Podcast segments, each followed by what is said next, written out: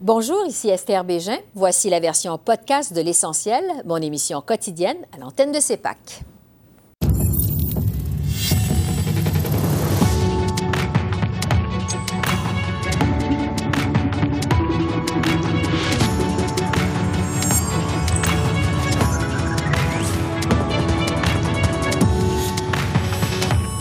Le dépôt de la motion du Bloc québécois demandant des excuses à Ottawa 50 ans après la crise d'octobre donne lieu à des échanges émouvants aux communes.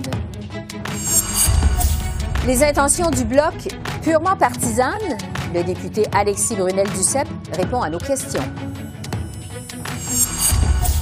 Et retour sur les dossiers chauds de la semaine avec notre panel de journalistes.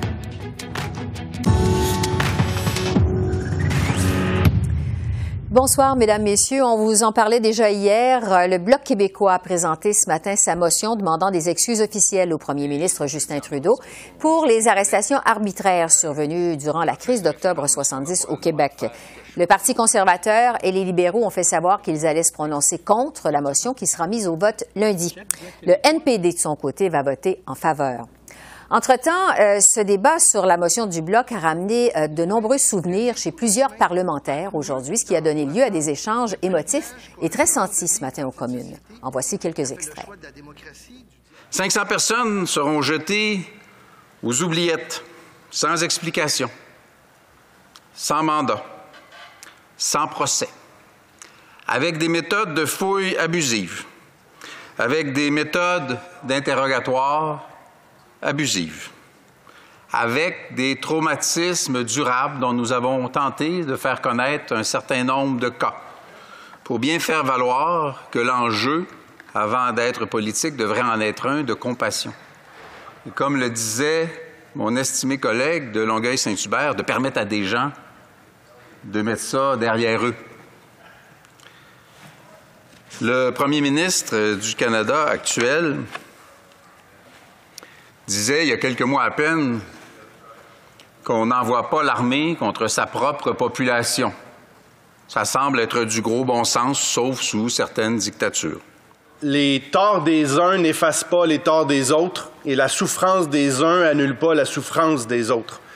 Euh, il y a eu des rafles massives, plus de 31 000 descentes dans des appartements puis des maisons, 500 arrestations arbitraires dignes des régimes autoritaires du Chili, de l'Argentine ou de la Grèce des colonels. Et ces bavures policières n'auraient pas pu être possibles sans la suspension des droits civiques, donc l'adoption de la loi sur les mesures de guerre auxquelles le NPD s'était opposé à l'époque. Est-ce que le gouvernement fédéral n'a pas une responsabilité quand même, puisque le vote s'est fait ici dans cette Chambre, et que ces gens-là méritent à tout le moins des excuses? Je vais vous faire part de quelque chose d'un peu plus personnel. Quand je suis arrivé au Québec, c'était quelques années avant les, événements d'octobre, on, est arrivé ici, en fait au Québec, comme, comme réfugié politique.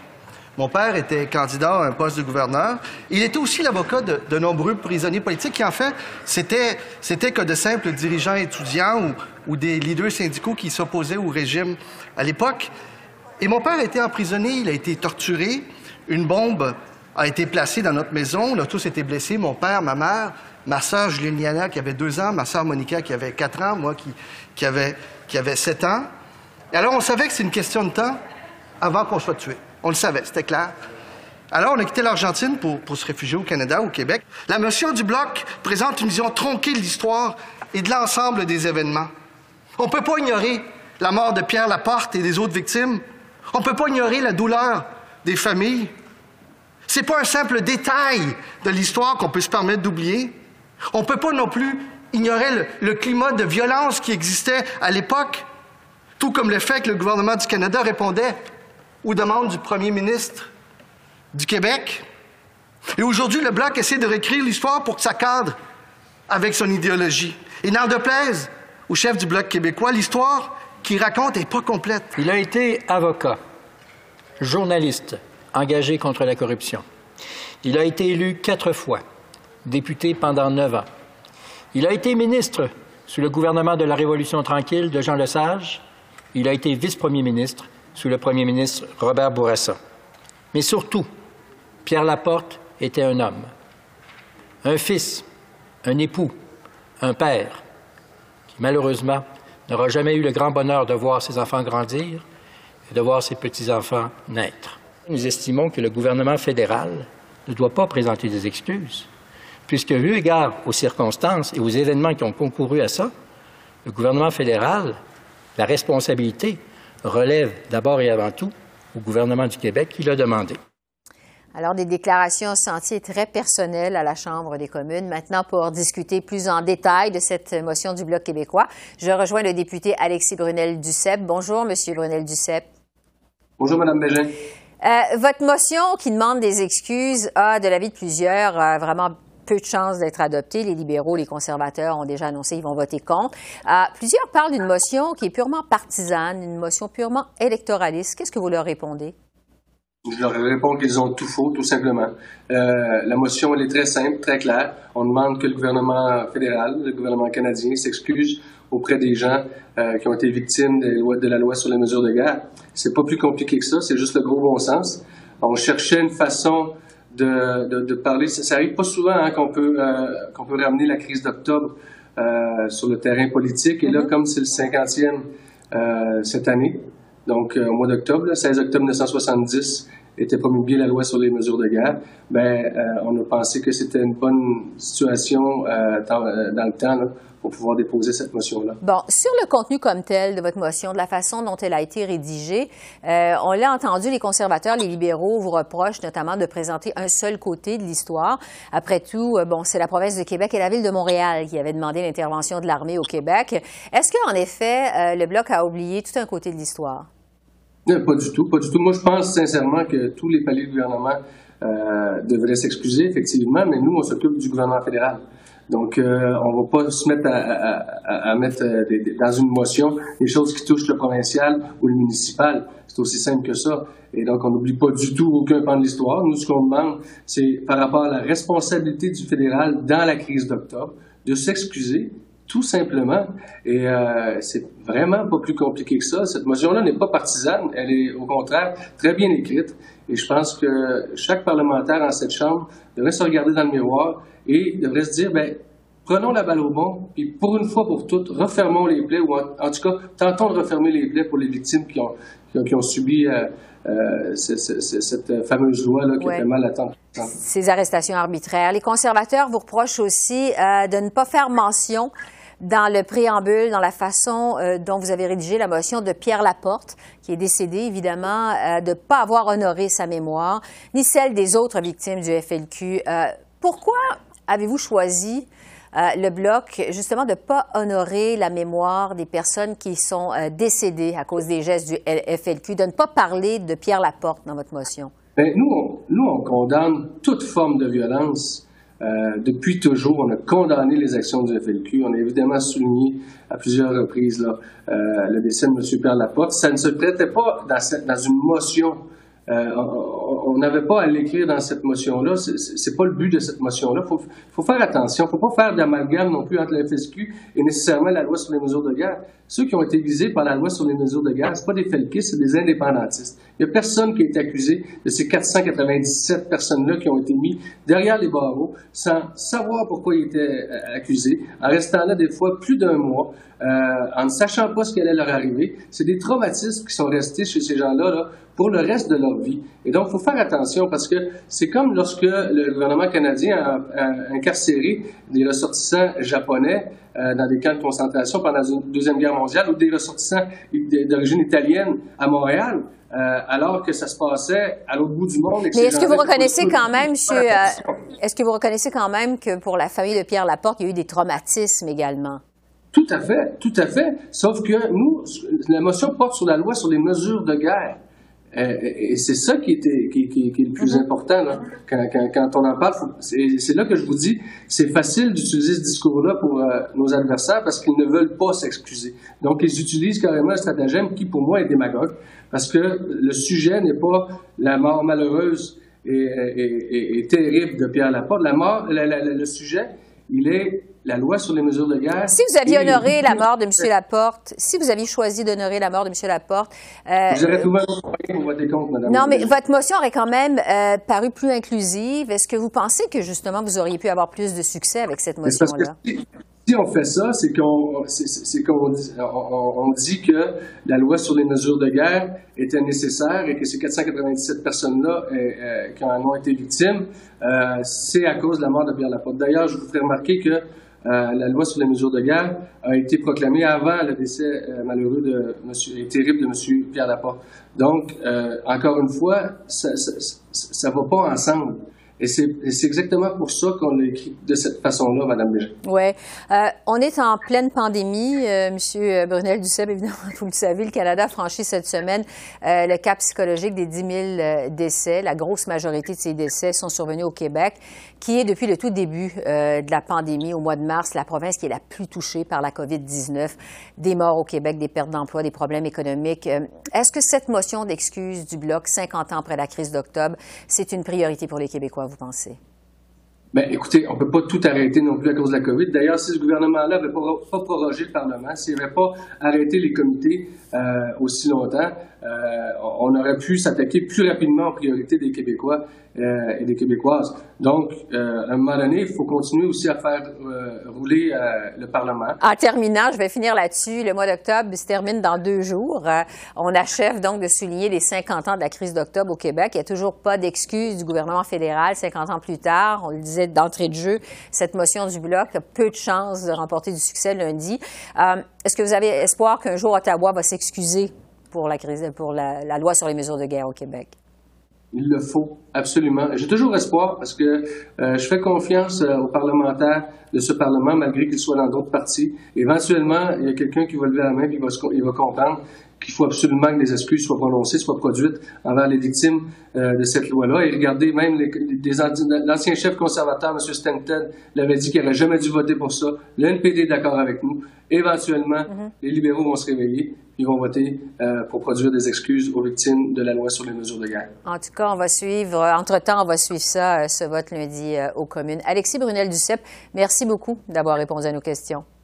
Un plaisir, merci. Au revoir. Là-dessus, c'est le moment d'analyser les dossiers chauds de la semaine avec notre panel de journalistes, Joël Denis, Altia et Conrad. Bonjour à vous trois.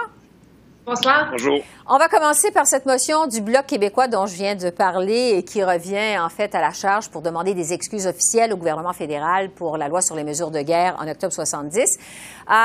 On avait un débat plutôt émotif aujourd'hui aux communes. Euh, Joël Denis, on a vu notamment un Pablo Rodriguez s'exprimer sur un ton qui est très personnel. Je me demandais qu'est-ce que vous en avez pensé? Ça a été, euh, je pense, à ramener des souvenirs douloureux dans le cas de Pablo Rodriguez. Il a fait état de sa situation à lui, à lui lorsqu'il était encore en Argentine, parce que vous savez que M. Rodriguez est venu de l'Argentine en tant que réfugié. Son père voulait se lancer en politique et euh, il a eu euh, des menaces. Il y a une bombe qui a même explosé dans son domicile au Venezuela, de sorte que la famille a dû quitter précipitamment euh, l'Argentine pour prendre refuge au Québec, à Sherbrooke plus précisément. Donc, on sentait le trémolo dans la voix de M. Rodriguez lorsqu'il a parlé à la Chambre des communes dans le cadre de ce, discours. Et j'ai trouvé aussi le discours de M. Rodriguez assez convaincant. Il a quand même fait état d'un fait qui manque dans la motion du Bloc québécois, c'est-à-dire honorer aussi la mémoire de euh, Pierre Laporte, qui est assassiné par les Felkis euh, en 1970 à la suite de cette crise. Il le fait de façon digne, euh, tout en contrôlant ses mots. Et donc, je voudrais que M. Pablo Rodriguez a quand même bien donné la réplique du gouvernement Trudeau à cette motion qui aurait pu être un piège hein, pour les libéraux Justin Trudeau parce que c'est un sujet qui est quand même assez sensible au Québec. Mm-hmm. Je pense que le gouvernement Trudeau a su patauger dans ses eaux troubles de façon assez adéquate. Altia, justement, Justin Trudeau n'est pas intéressé à présenter des excuses au nom du gouvernement. Euh, les conservateurs ont déjà annoncé aussi qu'ils allaient voter contre lundi cette motion parce qu'elle va être débattue. Elle va être, en fait, on va faire le vote sur cette motion lundi aux communes. Ça n'a donc pratiquement pas de chance de passer à moins d'un revirement de situation. Qu'est-ce qu'on doit penser de la stratégie du Bloc québécois? Ben, je pense que c'était plutôt un piège pour le Parti conservateur que pour le Parti libéral, parce que ça aurait été très surprenant que Justin Trudeau, euh, le premier ministre, euh, euh, change de position là-dessus. Le Parti conservateur, par contre, ils ont été Surtout quand on, commençait à en parler mi-septembre, fin septembre, l'émotion qui était assez similaire, ils ne voulaient pas se présenter. On nous, on nous disait même, ah ben, vous voulez que moi, je me que je présente des excuses, que moi, personnellement, je présente des excuses? Non, on veut pas toi, comme député conservateur, présenter des excuses. Est-ce que vous pensez que le gouvernement devrait présenter des excuses? Puis c'est à cause que, ben, en fait, le Bloc piétine sur du terrain euh, avec le Parti conservateur au Québec, mais c'est un enjeu qui joue très différemment dans le reste du pays, dans le Canada anglais. Alors, euh, la, mesure de guerre, la loi que euh, Pierre Trudeau a utilisée, c'est quand même, euh, c'est vu d'une manière euh, que le premier ministre avait été très fort. Il, a, pris les choses en main, puis on devrait, on devrait l'admirer dans, dans plusieurs cas. Alors, si ça, c'est si ça, ça parle à une certaine base conservatrice anglophone qui est vraiment pas le cas, ça parle pas du tout aux Québécois conservateurs. Euh, je pense que c'est vraiment un piège pour le Parti conservateur pour, plus, pardon, pour plus que le Parti libéral. Bon. Euh, Conrad, sur le fait que la motion du Bloc n'honore pas euh, la mémoire justement de Pierre Laporte, Joël Denis en parlait un instant, est-ce que vous pensez que si ça avait été le cas, parce que les conservateurs, M. Rodriguez a dit ça également, en fait, il y a toute une un côté de l'histoire qui est occulté dans cette notion. Si ça avait été le cas, euh, pensez-vous que le Bloc aurait eu plus de succès dans sa démarche? Pas vraiment. Je pense que les autres partis n'étaient pas intéressés à négocier le libellé de la, de, de la motion, euh, parce que lorsqu'on parle d'honorer la mémoire, la mémoire de Pierre Laporte, on parle d'autre chose que euh, le, le, fondement de la motion, ce qui est vraiment les injustices qui ont été faites à, à, aux, euh, aux, personnes euh, euh, détenues sans mandat durant la crise d'octobre. Et c'était ça il y a pas. C'était pour ça qu'on avait demandé des excuses. C'est pas euh, une motion qui demande des excuses qui honore à la fois la mémoire de quelqu'un. En tout cas, vous, vous, vous, voyez euh, comment les deux choses sont des choses à, à, part séparées. Donc, je pense que l'idée d'honorer la mémoire de Pierre Laporte pourrait bien faire le sujet d'une autre motion, mais dans la même motion, c'est pas la même chose. Et que les autres partis, je suis d'accord avec Altia que c'était plutôt un piège pour le Parti conservateur qui a deux clientèles avouons-le, euh, dans les deux euh, dans les deux solitudes. Évidemment, les conservateurs au Québec sont pas la même clientèle que les conservateurs au Canada anglais. On sait que les conservateurs au Canada anglais, pour eux, euh, la réponse à la crise d'octobre était la bonne. Mm-hmm. Intéressant. sur la gestion de la COVID-19, maintenant, le Canada a franchi cette semaine un cap psychologique, je dirais, de 10 000 morts. Euh, on ne voit pas le jour finalement où on, va être sorti du bois. Joël Denis, euh, les conservateurs ont quand même persisté et réussi à obtenir leur enquête en profondeur sur la gestion de la pandémie, veulent en fait revoir tous les contrats qui ont été passés euh, depuis le mois de mars entre le gouvernement Trudeau et ses différents fournisseurs. Est-ce que cette enquête-là risque d'être contre-productive en pleine pandémie? Non, je ne crois pas parce que jusqu'ici, je vous dirais, le gouvernement Trudeau a utilisé le prétexte de cette pandémie pour refuser de rendre des comptes. Et je pense que ça frustre quand même les partis d'opposition qui ont un travail à faire, un travail à faire au Parlement, c'est-à-dire d'exiger des comptes du gouvernement qui prend des décisions au nom du, euh, peuple canadien, mais aussi euh, dépense des milliards de dollars dans le cadre de cette crise. Donc, je pense qu'on va probablement apprendre euh, beaucoup de choses durant ces audiences si on obtient les documents peut-être des ratés qui n'ont pas été euh, éventés par le gouvernement, évidemment, des ratés qui pourraient mettre en lumière aussi des choses qu'on pourrait apprendre lors d'une éventuelle troisième vague, par exemple. Donc, je pense que c'est un exercice utile, nécessaire, obligatoire de la part du gouvernement, mais le gouvernement, lui, semble plutôt être frileux à ce genre de, je vous dirais, d'examen de, sous la loupe euh, de ces décisions par les partis de l'opposition. Ça se traduit par une méfiance qui prend de l'ampleur, je dirais, entre les partis de l'opposition et le gouvernement en temps de pandémie, c'est pas nécessairement une bonne chose parce que souvent les partis doivent travailler euh, tous ensemble pour tenter d'obtenir un meilleur résultat pour les Canadiens. Et dans cet esprit-là, c'est pas ce que ce, que ce à quoi on assiste en, ce moment au Parlement. Ouais, Altia, euh, le Premier ministre Trudeau a semblé, euh, je dirais, résigné, comme vraiment fatigué pour plusieurs Canadiens d'ailleurs avec cette pandémie. Lors d'un point de presse cette semaine, il a dit bon, c'est plate, l'hiver va être difficile. En anglais, il a même dit it sucks. le Premier ministre, on a eu le sentiment de parler avec son cœur. Qu'est-ce que vous en avez pensé vous de cette sortie du Premier ministre plutôt cette semaine?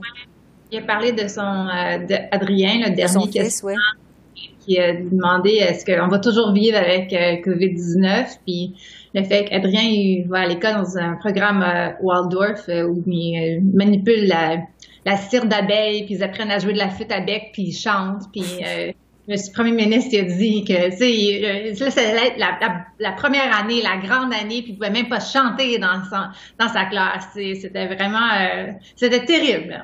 Il y a plus que ça, hein? il, y a, il, 10 000 morts.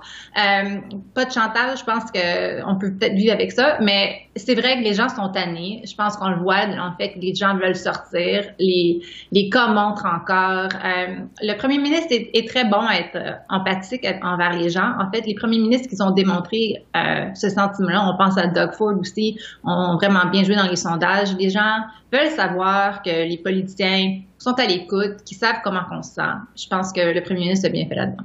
Conrad, il semble y avoir une euh, chicane fédérale provinciale à propos de Noël. Le premier ministre Trudeau a dit euh, n'y aura pas de rassemblement à Noël dans plusieurs régions euh, du Canada. au Québec, le premier ministre Legault, lui, s'est montré un peu plus confiant. Il dit qu'il va pouvoir y avoir peut-être des petits rassemblements de familles à Noël. il a demandé à Justin Trudeau cette semaine de s'occuper plutôt de gérer les frontières entre le Canada et les États-Unis. Comment on peut interpréter ces apparentes divergences entre les deux premiers ministres, Trudeau et Legault? Mais M. Legault euh, est celui qui euh, écope en première ligne si les gens sont pas contents avec mm-hmm. les mesures de confinement. Donc, euh, c'est lui qui essaie, et c'est une approche de, style personnel aussi. Monsieur, Monsieur Legault dit chaque fois qu'il veut donner de l'espoir aux gens. Et mais je crois que euh, après, euh, Monsieur Trudeau est plutôt l'approche, il ne veut pas créer des attentes euh, chez la population qui ne peuvent pas être remplies. Donc, euh, et on l'a vu euh, même au mois de mars, euh, juin, mars, avril, mai, M. Trudeau était plutôt beaucoup plus prudent que, par exemple, M. Legault par rapport à, les possibilités d'ouverture dans un avenir proche. Et on voit la même chose maintenant. on l'a vu lorsque, lors du discours de M. Trudeau à la nation le mois dernier, lorsqu'il avait dit euh, on est à la veille d'une deuxième vague qui pourrait être pire que la première vague, mm-hmm. mais effectivement, ça semble être le cas. Donc, euh, on regarde ce qui se passe en Europe. On est très inquiet. On sait qu'il y a un peu euh, de décalage horaire entre les deux continents et que on ne sait pas ce qui nous attend. Donc, je crois que c'est, ça, ça a beaucoup avec les deux approches des, des deux chefs. Le temps file. Je veux vous entendre sur les trois élections qu'il y a eu au Canada depuis samedi. En fait, en Colombie-Britannique, le gouvernement John Horgan, euh, qui est allé chercher une majorité vraiment très forte en pleine pandémie.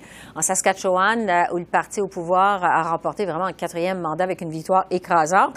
Il y a eu des élections sur la scène fédérale euh, également lundi, deux complémentaires dans la région de Toronto.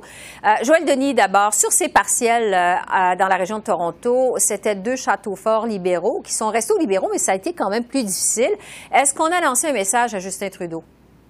Euh, je pense que oui. Euh, à tout le moins, M. Trudeau doit euh, comprendre que les électeurs ne sont pas forcément heureux de, de l'idée ou de la possibilité d'avoir des élections fédérales à brève échéance. Et je pense qu'on peut décoder ce message-là des électeurs de Toronto Centre et de York Center. Autre message, je pense que l'on doit décoder, c'est que le Parti vert va devenir peut-être une formation politique avec laquelle les autres euh, partis politiques devront composer.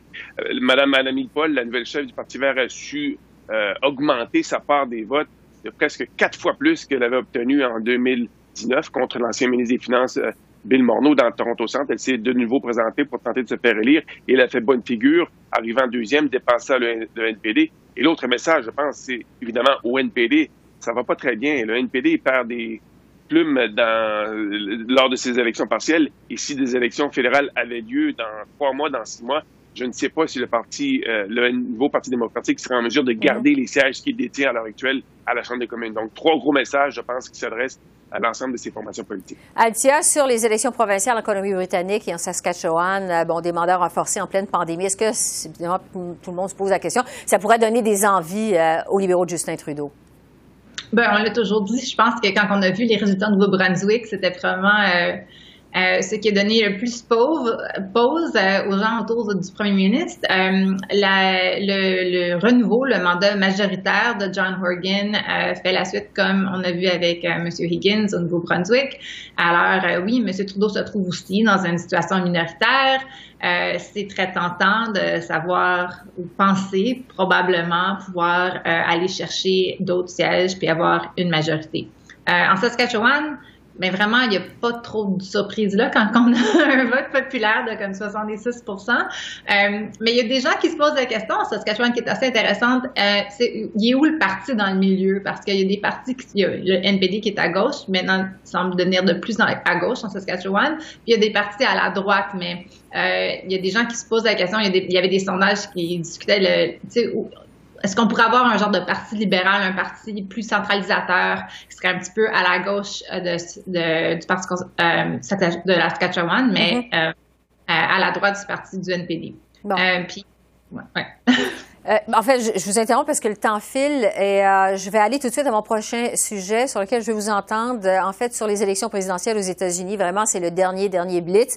le premier ministre Trudeau a dit aujourd'hui que le Canada allait faire preuve de prudence avant de reconnaître un vainqueur mardi soir.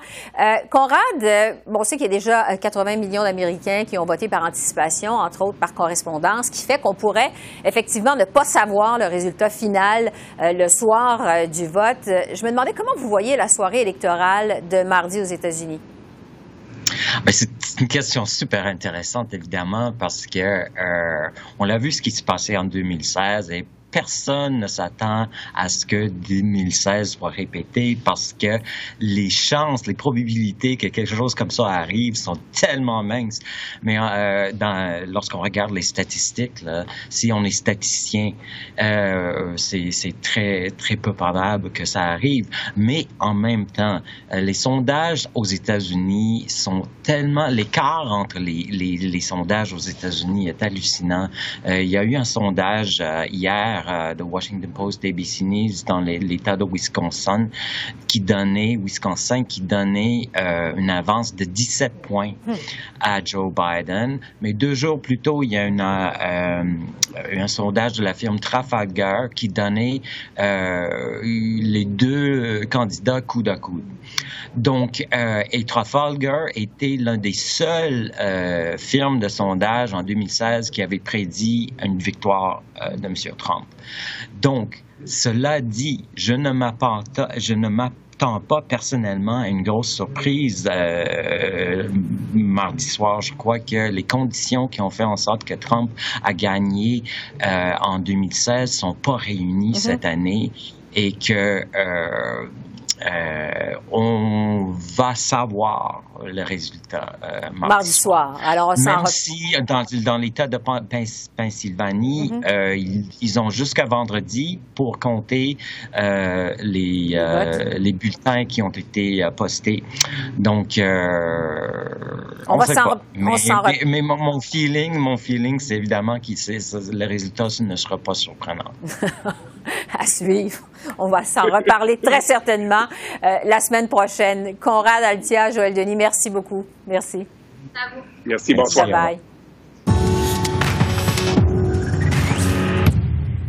Un mot rapide sur Justin Trudeau qui a condamné ce matin l'attaque terroriste au couteau qui a fait euh, trois morts dans une église de Nice en France. Les chefs Erin O'Toole et Yves-François Blanchette ont aussi dénoncé cet attentat survenu jeudi. Voici ce que le premier ministre avait à dire à ce sujet. Il n'y a aucune place pour la violence ou l'intolérance dans nos sociétés. Le Canada est solidaire de la France et de son peuple face à ces actes injustifiables. On est là pour nos amis français. Et puis le temps de vous dire qu'une figure dominante du Parlement fédéral pendant plusieurs années est décédée cette semaine. L'ancien vice-premier ministre du Canada, Don Mazankowski, est mort à l'âge de 85 ans. Au cours de sa carrière, qui s'est échelonnée sur 25 ans, M. Mazankowski a occupé plusieurs fonctions, dont celle de ministre des Transports sous Joe Clark. En 1986, Brian Mulroney l'a nommé vice-premier ministre, un poste qu'il a occupé jusqu'à sa retraite en 1993. Alors voilà, c'est comme ça qu'on a vu l'essentiel de l'actualité de ce jeudi 29 octobre sur la colline parlementaire à Ottawa. Esther Bégin qui vous remercie d'être à l'antenne de CEPAC, la chaîne d'affaires publiques par câble. Je vous souhaite une excellente fin de soirée et à demain.